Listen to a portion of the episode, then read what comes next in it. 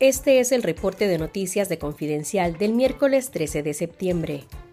Las autoridades nicaragüenses confiscaron ilegalmente las viviendas de la poeta y escritora Yoconda Belli, de su hijo Camilo de Castro y de los ex cancilleres Francisco Aguirre Sacasa y Norman Caldera, denunciaron este martes los afectados.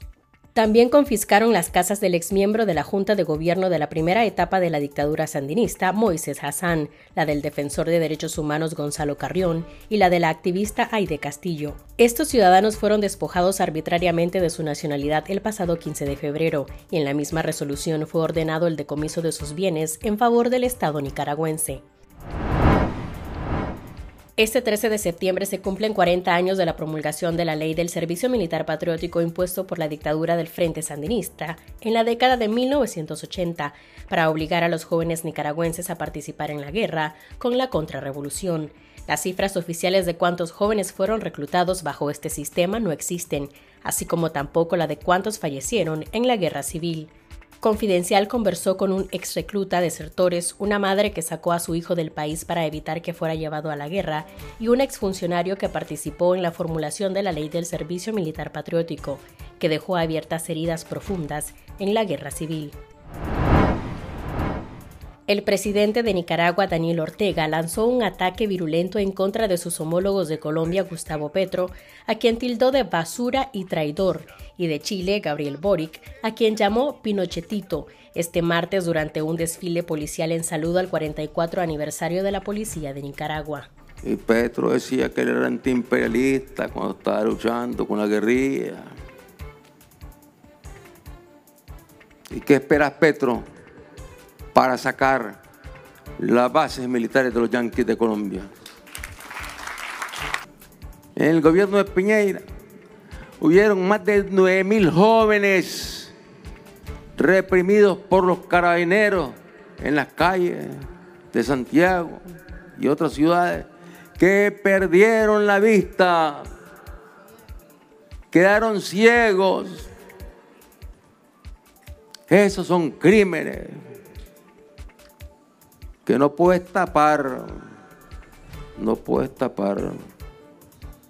Bori, Bori, no puedes taparlo, Bori. Vos sos un pinochetito, Bori. Vos sos un pinochetito. El presidente de Chile, Gabriel Boric, calificó este miércoles como un insulto el ataque del dictador nicaragüense en contra de la policía chilena de la que dijo están formados para asesinar, y envió una nota de protesta diplomática al régimen. Hasta el momento no existe una respuesta oficial por parte del gobierno de Colombia. El exguerrillero y preso político Abdul Montoya Vivas fue condenado a 23 años de cárcel por los supuestos delitos de terrorismo, traición a la patria y propagación de noticias falsas, según fuentes relacionadas al caso.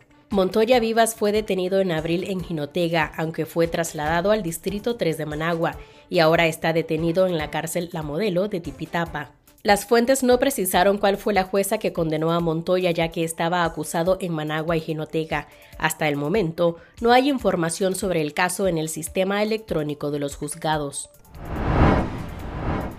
El presidente del Grupo de Expertos en Derechos Humanos sobre Nicaragua de la ONU, Jan Michael Simon, recomendó en declaraciones a la agencia EFE un aumento de las sanciones desde la comunidad internacional a las instituciones nicaragüenses que violan dentro y fuera del país el derecho a la educación de disidentes y otras personas perseguidas. Estamos eh, recomendando el aumento de sanciones personales e institucionales en cuanto a las instituciones que están involucradas en el ataque al sector universitario eh, de, Nicaragua. Y es más, estamos recomendando a la comunidad internacional que también evalúe cuando esté em, invirtiendo en la cooperación para el desarrollo con Nicaragua en el sector eh, de educación Simon puso como ejemplos de instituciones que podrían ser objeto de esas sanciones a los ministerios de Juventud y de Educación, así como el Consejo Nacional de Universidades de Nicaragua, que han participado en el cierre y confiscación de 27 universidades.